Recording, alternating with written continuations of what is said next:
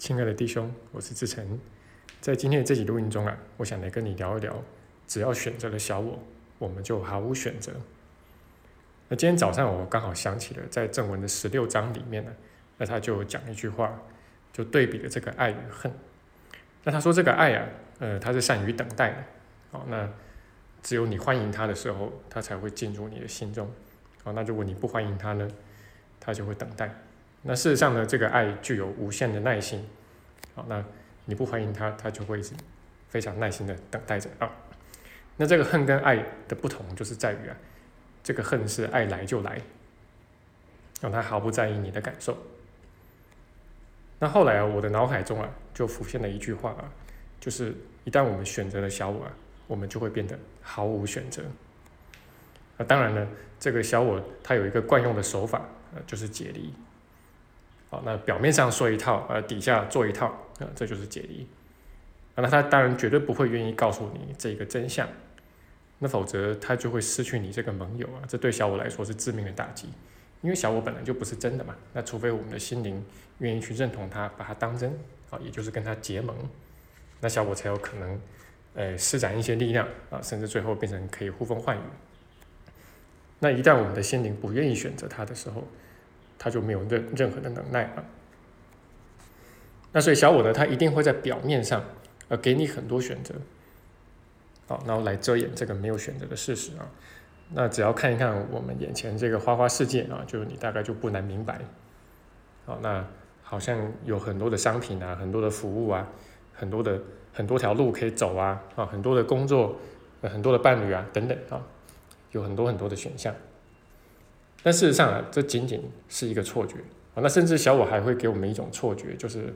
呃，当这个选择越多的时候，我们就会越幸福啊。哦，不过这个呃心理学家已经呃做了不少的实验了，那指向的都是相反的方向啊。那事实上啊，就是我们在认同小我的时候啊，那就等于是一天二十四小时啊，呃，不间断的把自己浸泡在追究跟恐惧里面。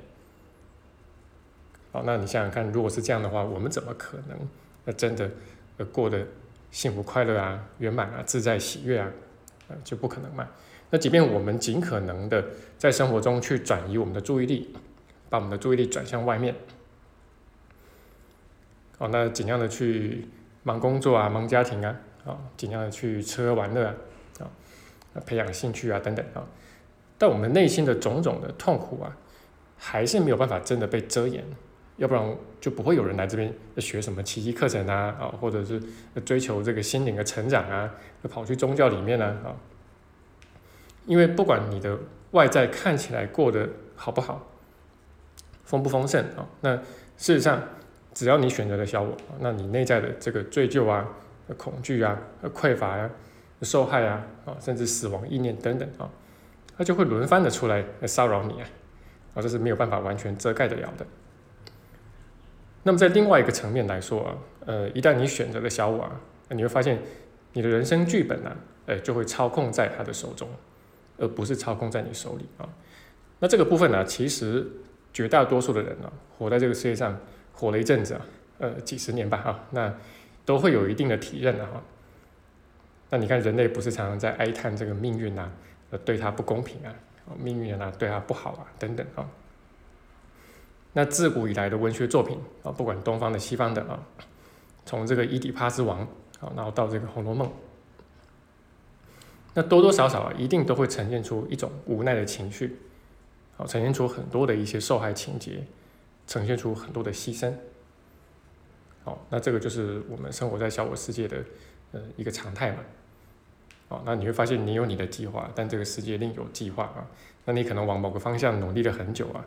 然后。眼看着就快要成功了，呃，结果这个事情一转眼就变得面目全非。那所以啊，这个以前的这个文学家啊，才会发明出啊这个薛西佛斯啊这样子的一种神话人物啊。那其实指的就是我们嘛，啊，指的就是全人类啊。那推着一个大石头上山啊，但是无论如何再怎么努力啊，这个石头到了山顶一定会滚下来。啊，但我要说的是啊，呃，这个。呃，小我对我们的掌控啊，其实是远远超乎我们的想象。简单来说，就是百分之百。啊，就是一旦你去认同小我之后啊，就此后你的人生啊，不管是你的外境还是你的心境啊，就全部都是受它掌控。啊，实际上我们活在小我底下是没有任何选择的，我们其实并没有任何自由啊。那我们能够有的，只是一种选择的错觉，一种自由的错觉而已。那实际上呢，这个任何事情啊，它会怎么发生，它就是会怎么发生啊，它会发生就会发生，不会发生就不会发生啊。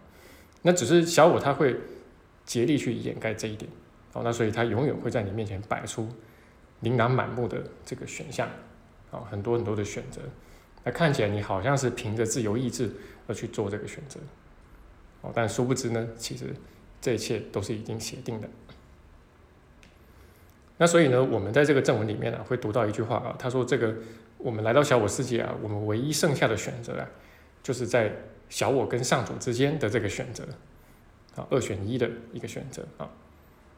那你只有选择了上主，并且放弃了小我，这一定是二选一啊，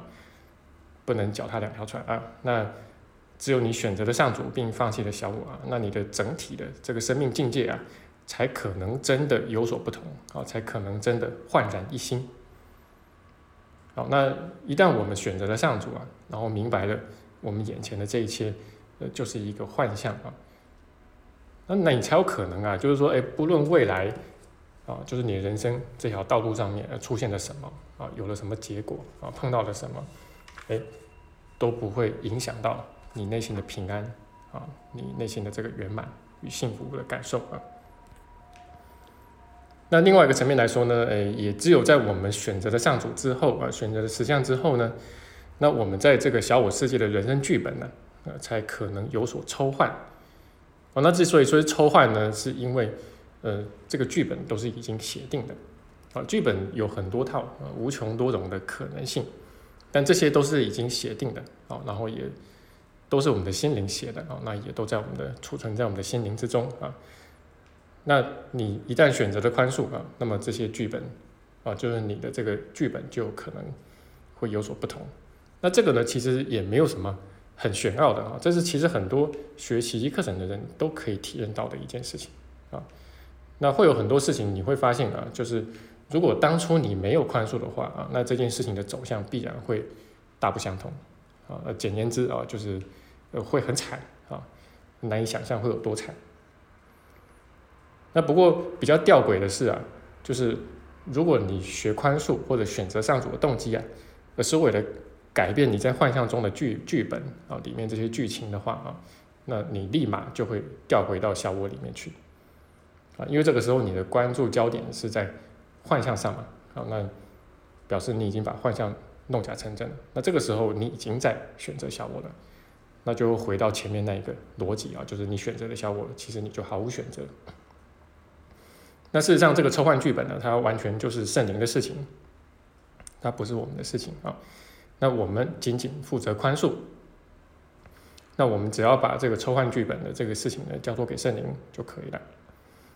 那你可以想一想啊，这样不是对我们来说也简单容易的多吗？那毕竟你怎么知道自己最需要的剧本？呃，最适合你的剧本是哪一套呢？好，那这个是我今天的分享啊，那希望呃对你对其一个人的理解哈能够有所帮助。好，那这个更多的学习资源呢啊，都欢迎各位可以就是上我们的公众号，然后还有教学网站。那两边呢也都同时有搜索功能啊，那所以就是你可以进入一些关键字啊，比如说收回投射。啊，比如说牺牲啊，比如说这个特殊之爱啊，那你可以进入这个关键字啊，来搜寻相关的内容啊。那呃，经过多年的积累啊，啊，就说这些内容其实已经都变得非常丰富了。但如果你希望可以进一步更深入的、全面的去学习奇迹课程，都还是非常欢迎加入我们的网络班或者实体课。好，那会有这个观念上的一些深入的整合，然后还有。结合到这个我们落地的部分啊，就是生活中。好，那也再次感谢啊，就是近期之内呃赞助我们团队的弟兄啊，让我们的团队可以为各位持续的提供优质的服务啊，就是不管是在网站的一个构建啊、维护啊、优化上面啊，又或者说在群组里面啊，就是跟大家做互动。好，那这就是我今天的分享啊，那希望对你有帮助。那也欢迎你把我们的录音分享出去，给更多需要的弟兄。